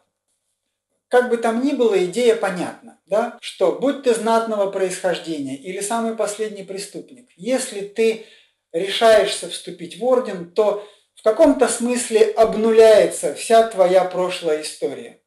И имеет значение то, кто ты сейчас и какие качества ты проявляешь. И в соответствии с этими качествами ты занимаешь ту, имеешь ту роль, выполняешь ту функцию, занимаешь тот пост в ордене, которого достоин. И который всегда немножко на вырост, который позволяет тебе немножко работать с самим собой, чтобы наилучшим образом эту задачу выполнить. И таким образом вот эта вот структура, о которой я уже сказал, рыцари, капелланы, сержанты и братья-ремесленники и прислуга – это вот вся та некая такая форма, которая позволяла воссоздать эту пирамидальную структуру. Но кто такие были рыцари? Ну, конечно, в первую очередь рыцарями становились люди благородных кровей. Но здесь, опять же, чтобы это не противоречило только что вышесказанному, считалось, что если кто-то благородных кровей, но он просто имеет лучшее воспитание он более подготовлен к тому, чтобы стать рыцарем. Но он должен был пройти период испытания, должен был подтвердить вот это благородство своих кровей. Но он сразу мог стать рыцарем, пройдя определенный процесс обучения. Это тот уровень, который в системе Платона звучит как стражи. Да? Стражи, воины, стражи. И здесь тоже воины, стражи, которые не могли иметь в соответствии с завещанием Платона никакого своего личного имущества. Ну, то есть рыцари не имели ничего. Они могли пользоваться несколькими конями, снаряжением и вообще всем тем материальным имуществом, которое было в распоряжении ордена, но не имели ничего своего личного. Они давали обещания, иногда на некоторое время, они вели в полном смысле этого слова такой вот как бы в античных идеалах философский пифагорейский образ жизни. Кушали два раза в день, спали в одежде, были в состоянии боевой готовности, следовали очень жестким правилам дисциплины, следили за тем, чтобы сохранить нерушимое единство, ну вот всех вместе. Ну то есть это была такая основная часть ордена – но не самые многочисленные. Капелланы – следующая грань структуры ордена, капелланы-монахи. С одной стороны, это ну, действительно такие священнослужители. Сначала они появились так естественным образом. Определенный момент с 1163 года папской буллы создается институт капелланов в ордене тамплиеров. И в отличие от рыцарей, капелланы давали не обещание, а клятву. На Востоке сказали бы, что клятва имеет в гораздо большей степени ну, такую внутреннюю связь и кармические последствия, да, ну, такие судьбоносные последствия. более внутренне сильная связь у клятвы с, по сравнению с обещанием. Обещание как попытка, клятва как навсегда.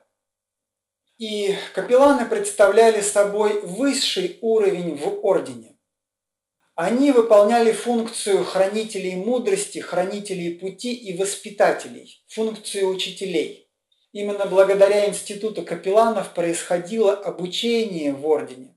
И понятно, что если какой-то капеллан отпускал грехи преступнику, принимал его в орден – то он брал на себя ответственность за то, за процесс воспитания, за то, каким образом его вот этот новый ученик будет себя вести.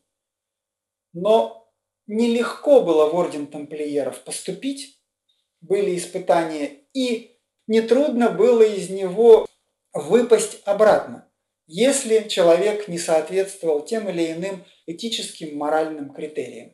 За этим следили капелланы, и вообще в целом вся структура в ордене была обращена к соблюдению вот этой внутренней чистоты, внутренней целостности. Следующая часть структуры – сержанты и оруженосцы. Они не были изначально благородного происхождения. Иногда это были наемные работники, иногда они становились частью ордена. Они могли стать рыцарями, для них не было запрета стать рыцарями. Ну, то есть как бы символически подняться еще на одну ступенечку в иерархии ордена. Они были одновременно слугами, служили, они сопровождали рыцарей, они могли участвовать в военных походах, в боях и сражениях. Они как бы становились учениками у рыцарей. То есть это те люди в ордене, которые пока еще по внутренним качествам не могут стать рыцарями и дать обещания и соответствовать всем требованиям, но учатся этому в присутствии своего наставника, во всем помогая ему, участвуя во всех его делах и беря у него пример – и пытаясь каким-то образом интегрировать этот пример в свои собственные поступки и в свой образ жизни. Сержанты и оруженосцы могли иметь своих помощников, своих оруженосцев. И таким образом прослеживалась такая красивая учительско-ученическая цепочка. И четвертая грань структуры ордена – это братья-ремесленники. Они выполняли хозяйственные функции.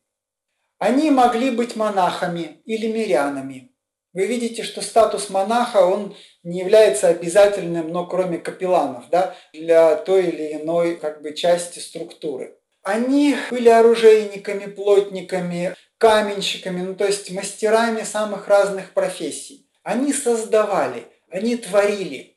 Это были такие мастера-алхимики, можно так сказать, внутри ордена. Они были вместе с этим собирателями знаний. Они были теми, кто аккумулировал вот все знания, которые получали из разных источников, и благодаря древней античной традиции, и из арабского мира, благодаря переводным текстам, которые в тот момент тоже появляются. Ну, то есть все знания собирались и использовались, применялись не только в таких хозяйственной простой деятельности, но и при создании, например, величественных готических храмов. Это еще одна часть ордена. И самые простые задачи выполняла прислуга, самые простые функции, где от человека мало что требовалось, и когда очень многие, ну, как бы о тебе заботились, тебе помогали, направляя тебя к чему-то более прекрасному и доброму в жизни и в твоем собственном сердце. Как я уже несколько раз говорил, к вступлению в орден предполагались э, достаточно непростые испытания. И мы не знаем в подробностях, как это все происходило. Но так или иначе человек находился перед вступлением в орден, на что бы он ни претендовал. Становился ли он сержантом, оруженосцем или рыцарем, но он обязательно проходил длительный период, когда за тобой наблюдали, когда ты был причастен деятельности ордена и участвовал в каких-то элементах этой работы, но еще не был частью. Когда ты проходил определенное обучение, когда ты должен был проявить соответствующие качества, если ты происходил, тебя в орден принимали. либо не принимали, как это мы видим на примере короля Франции в частности. Итак, в целом, повторим, что уже звучало. Миссия тамплиеров имеет две грани. Эзотерическое внутреннее формирование человека, воспитание, внутренний духовный путь, ученический путь. И внешнее, цивилизаторный импульс, создание строительства нового мира во многих гранях и проявлениях. В этом смысле мы можем сказать о том, что у тамплиеров было две грани идеала, внутреннего духовного идеала. С одной стороны, идеал политический, идеал справедливого государства. Мы говорили о внутренней пирамидальной структуре. Орден тамплиеров пытался на себе опробовать эту модель вертикальной пирамидальной структуры и идеального государства. Понятно, что любой идеал, он недостижим. Любой небесный идеал – это некая утопия. Его нельзя в полной мере воплотить в тех или иных формах на Земле. Но отражение идеала, но приблизиться к этому идеалу в формах, создаваемых человеком, возможно. И политический идеал тамплиеров, возможно, состоял в том, чтобы, следуя вот этому древнему египетскому принципу, как наверху, так и внизу, да, или как в христианской символике это звучит, есть небесный Иерусалим, а есть земной Иерусалим. Есть Царство Небесное, а есть Царство Небесное на земле. Или Царство Божье на земле. И вот этот политический идеал, который в себе содержал попытку создать на Земле формы государственности, формы мироустройства, в которых основой был бы человек, был бы внутренний путь человека, была бы духовность человека, где государство ставило бы перед собой главную задачу – воспитывать своих граждан – Опять же, Платон об этом говорит, что в этом суть политики, в воспитании своих граждан, суть государства, задача государства. Если государство ставит любую другую цель, то достижение этой другой цели приводит государство к деградации, к гибели. И тамплиеры следуют и в своем опыте, и в своих стремлениях и идеалах, своей миссии вот к этой политической задаче – где ценностью является человек. Как потом Кант скажет, что человек никогда не может быть средством, он может быть только целью. Цель – человек. Ради человека все существует. Но в человеке тоже все многогранно. И главное в человеке – это его душа. И самое главное, для чего существует государство, это для внутреннего, духовного, этического, морального воспитания человека. Вот такая красивая идея. Другая грань политического идеала – это объединение людей. Объединение людей на основе идеала человеческих ценностей, духовных ценностей, всего доброго, светлого и прекрасного, всего истинного, всего справедливого. Ну, то есть все то, к чему каждый человек, каждая душа человека может быть причастна. У нас много различий. Но мы все люди, и мы все имеем одинаковую человеческую природу. И тамплиеры не просто декларировали об этом, а они реально осуществляли на практике. И можно приводить самые разные примеры, когда как бы они противостояли сарацинам, но при этом иногда очень хорошо друг друга понимали и помогали и сотрудничали, объединяясь на основе общечеловеческих ценностей. Отчасти и с этим были связаны некоторые обвинения в адрес тамплиеров, что они якобы были не до конца христианскими. У них там многое что было, в том числе и влияние мусульманского мира. И вторая грань вот этого духовного идеала – это философский идеал или идеал мудрости или идеал внутреннего пути человека. Ну, то есть есть то, что актуально как основа для сосуществования людей, политический идеал, а есть другой идеал, который касается внутреннего мира человека. И это путь. Это ученический путь, это внутренний процесс преображения из себя старого в себя лучшего и нового. И в этом смысле Грааль как символ вот этой высшей ценности внутреннего ученического пути. Он был в основе существования всего ордена. И если бы не эта внутренняя сила, то, возможно, тамплиерам мало что удалось бы осуществить во внешнем мире.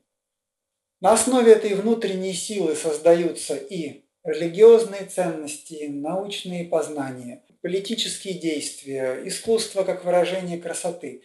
Ну, то есть вот многие-многие-многие формы благодаря внутренней духовной силе, которая пробуждается в каждом человеке и в ордене в целом. И завершая свой рассказ, и сейчас после этого немножко можем, может быть, поговорить, если есть вопросы, какие-то ваши размышления, может быть, если вы хотите, если кто-то еще не торопится, если не очень устали, можем немного продолжить. А я завершить хочу одной такой мыслью. Вот если мы всерьез будем изучать Орден Тамплиеров, всю историю, все корни, истоки, как они жили, какие следы оставили, возникает вопрос, возникает вопрос, случайно ли это произошло? Ну, то есть это вот просто, знаете, такая вот группа людей, Гуга де Пейн, граф Шампанский вместе с э, Бернаром из Клерво, аббатом из Клерво, собрались где-то там на землях во Франции, подумали, сказали, они не отправятся ли в Иерусалим? Ну что, хорошая идея отправиться в Иерусалим. Не создать ли орден? Ну почему бы нет? Да? Ну то есть, вот как сказать, есть Одно такое понимание, что сам по себе орден – это результат ну, некого такого случайного, что ли, стечения обстоятельств, случайных встреч каких-то людей, которые были созвучны друг другу и которые решились на осуществление этой идеи. Или, и мне вот этот второй подход в гораздо большей степени нравится, хотя я не могу его никак доказать, никак объяснить. Но мне хочется верить, если позволите, что история ордена имеет каких-то других участников, о которых мы не знаем. Что история ордена, возможно, сам этот проект был задуман много раньше, чем орден появился на свет. Что, возможно, это все отнюдь не случайно. Что это был очень хорошо спланированный но, конечно же, гибкий, реагирующий на обстоятельства жизни процесс, творческий процесс. Это была в каком-то смысле, на мой взгляд, попытка, усилия вот в это непростое время, в средние века, вернуть людям человеческие, духовные, религиозные ценности. Вернуть возможность встречи с самим собой и с другими людьми. Встречи от сердца к сердцу.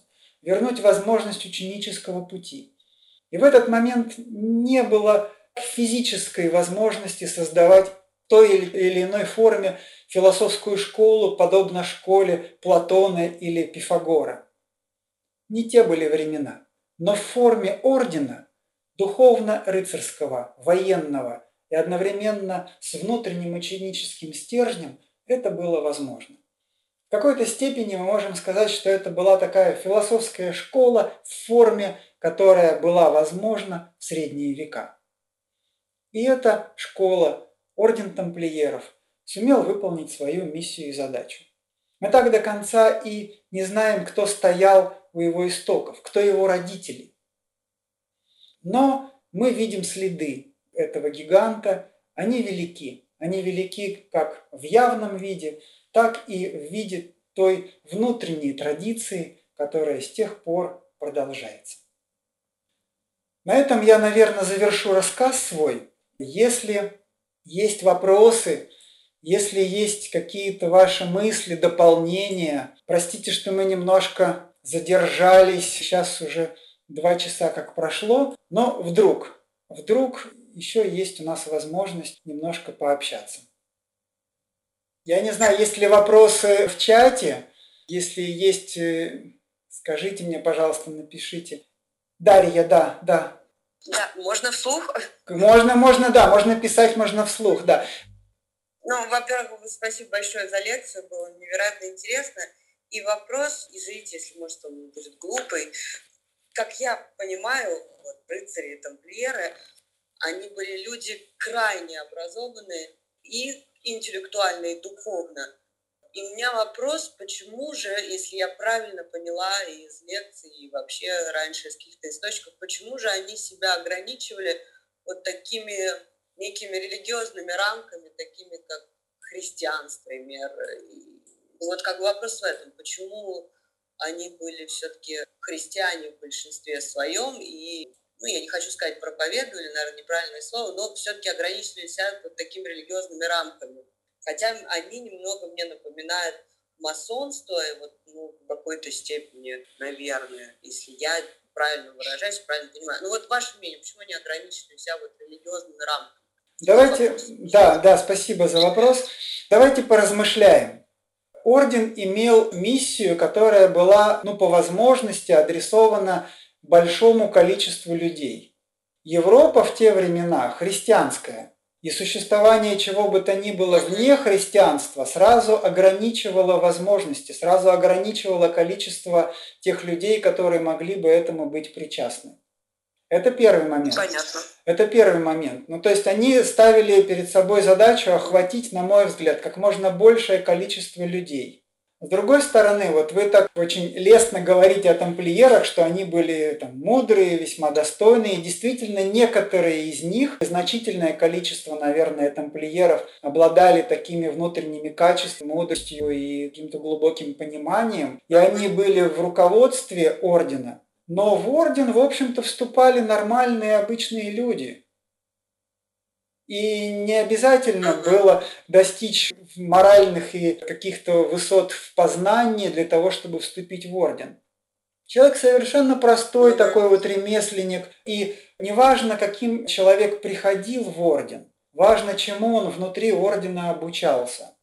И не все были мудрыми, не все были чистыми. Орден брал на себя задачу воспитания, и попытку обратить человека к этическим и духовным ценностям. И в первую очередь через христианские формы, внешние формы, а во вторую очередь уже внутри ордена, через некие такие, ну так скажем, надконфессиональные, такие духовные э, символы, которые у нас сегодня нет возможности подробно поговорить о тех или иных символах, но Например, одно из обвинений в адрес тамплиеров состояло в том, что якобы тамплиеров заставляли наступить ногой на распятие. Ну, то есть, с точки зрения нормального христианина, это святотатство, да, ну, то есть, это некое такое преступление. Но мы не знаем, так ли это было на самом деле, но даже если допустить, что это правда – то в этом видится очень красивый смысл, подобно тому, как в буддизме да, звучит принцип, что если... То есть не нужно допускать идолопоклонство, не нужно поклоняться статуэтке Будды. Если тебе холодно и у тебя деревянный Будда, сожги его в костре и согрейся. Будда в сердце. Будда – это не деревянная статуэтка. И распятие э, христианское, конечно, символ и очень важный, но при этом это всего лишь форма. И вот в ордене тамплиеров были такие подобные элементы которые понятно, что ну, для некоторых были сложны для понимания, и поэтому это не всем было доступно, но кто-то мог и вот таким образом как бы вырасти из ограничений чисто христианской внешней формы. Я бы так сказал. Ну что, друзья, спасибо вам большое всем, кто участвовал, кто еще остался, кто уже пошел, пошел отдыхать. Да. Вопрос от Лиги. Менялся ли в течение времени символ тамплиеров Красный Крест? И как бы могли бы вы прокомментировать этот символ? Вы знаете, у тамплиеров было много символов. Этот символ, он всегда был, и он был одним из главных. Но он был не единственным. Были и другие символы. И некоторые символы, они созвучны, например, египетской символике, там, алхимической символике. Ну, то есть, вот, что касается символов, это вообще такая отдельная тема. Что касается вообще символов, знаете, я не то чтобы, простите, я не ухожу от ответа, я сейчас два слова об этом, ну, как я понимаю, скажу, но э, начиная с Древнего Египта символ никогда не объяснялся словами. Невозможно в энциклопедии сформулировать, значит, этот символ обозначает раз, два, три, четыре по пунктам. Ну или вернее, это можно сделать в качестве такого первого поверхностного базового взгляда и понимания. Символ, он в форме отражает некую внутреннюю суть. По мере того, как человек менялся сам, становился более внутренне зрелым, он открывал новые значения символа. И символы, в том числе и символы тамплиеров, они имели вот такую вот все новую и новую глубину. И для великого магистра ордена тамплиеров вот этот крест, о котором вы спрашиваете, он, возможно, имел совершенно другой смысл, нежели, ну вот мы с вами можем как-то об этом рассуждать и это понять. Да, понимаете? Вот. И поэтому, ну, что касается, его рисовали, да, ну, то есть его изначально, он появился, как об этом рассказывают, благодаря тоже Бернару Клервовскому вместе с белыми одеждами. И, собственно, вот этот крест изначально вот здесь в области сердца, да, как некое такое уязвимое место, Вообще, как бы левая сторона по отношению к правой считалась уязвимой, но уязвимой или принимающей. Да? Уязвимой не только в плохом смысле, а то, что принимает. Сердце, которое может принимать, которое может принимать. Принимать ну, некую божественную мудрость. Да? И вот этот крест как некое, некое обозначение сердца, как некое место, да, которое принимает божественную мудрость как способность человека улавливать эту божественную мудрость. Есть символика, связанная с четырьмя сторонами. Есть символика этого креста, связанная там с иерихонскими трубами. Ну и так далее. Я, простите, это действительно такая отдельная, что ли, тема. Но вот, как сказать, белые одежды, как стремление к чистоте, и если позволите, в качестве такого первого, что ли, ключа, но не единственного, я бы предложил понимать символику Красного Креста как символ сердца. Сердце, которое способно принимать божественную, ну, некую суть. Спасибо большое. Володечка, еще один вопрос. В наши дни последователи тамплиеров существуют или все, что с ними связано, стало историей? Вот такой, да, сложный вопрос. Если коротко сказать, я не знаю. В каком смысле? Что духовный идеал воплощался в форме ордена тамплиеров в средние века. Возможно, ранее тот же самый духовный идеал воплощался в какой-то другой форме и не назывался орденом рыцарским, а, например, там, не знаю, пифагорейской школой. Но я сейчас да, размышляю. Если нечто является по-настоящему ценным и духовным идеалом, по сути, и некой моделью, которая может быть осуществлена людьми на Земле, то немножко корректируются формы, но вот этот идеал, он вновь и вновь воплощается. И само собой, что этот идеал воплощался в истории множество раз. И само собой, что этот духовный идеал актуален и сегодня нам, в нашем мире – и формы, которые существуют в нашем мире, они, конечно, не будут повторением средневековых. Не нужно сейчас скакать на коне, не нужно отправляться в паломничество в Иерусалим, хотя идея паломничества хорошая идея, ну, каким-то святым местам. Формы другие, но суть может быть та же. Это один момент. А вторая грань э, этого вопроса в том, что ну, в какой-то момент иезуиты создают орден тамплиеров. В разные времена возникали разные структуры с таким названием тамплиеры. Некоторые из них не имели вообще никакого отношения к вот тому ордену тамплиеров. Он все-таки завершил свое существование вот в начале XIV века. Наследие его читается в разных других орденах различных братствах, которые существовали в более поздние времена.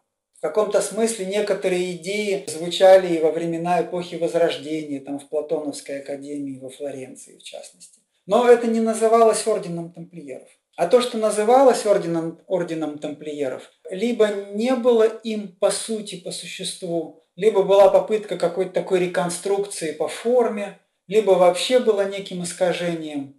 Но возможно, что в некоторых случаях и было нечто достойное и ценное. И сейчас я знаю, что в наше время есть орден тамплиеров, есть там его отделения в разных странах и городах. Но я совершенно не хотел бы как-то оценивать.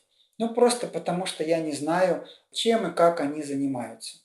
Дай бог, что происходит какая-то такая работа в сфере, не знаю, культуры, внутренней жизни, в каком-то смысле в философском, может быть, ключе, таком духовном. Если это так, если это на благо людей, то это хорошо.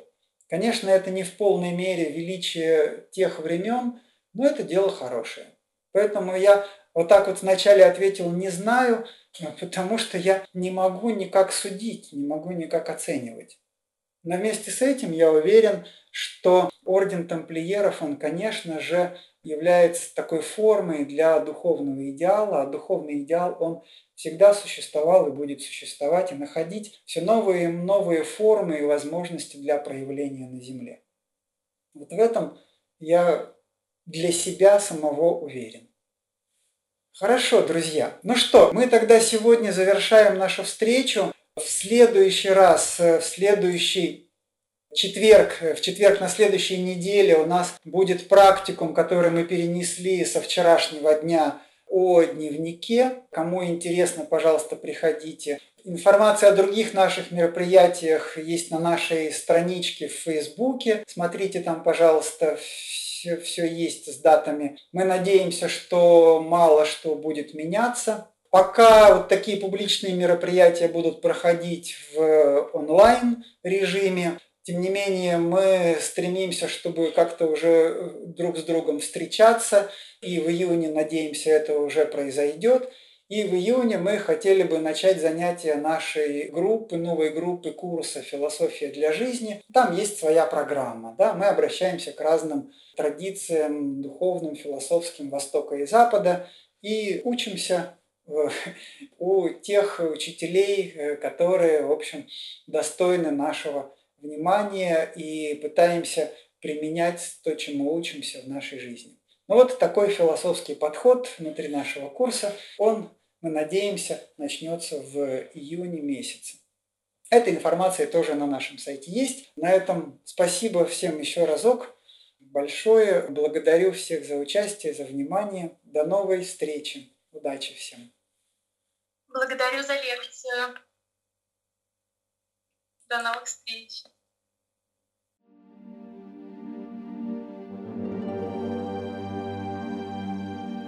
Чтобы не пропустить новые материалы на нашем канале, не забудьте, пожалуйста, подписаться на него. Приглашаем вас также в гости на лекции, практикумы, мастер-классы и курсы творческого развития, расписание которых можно найти на сайте философской школы «Новый Акрополь» акрополис.орг.ру. До встречи!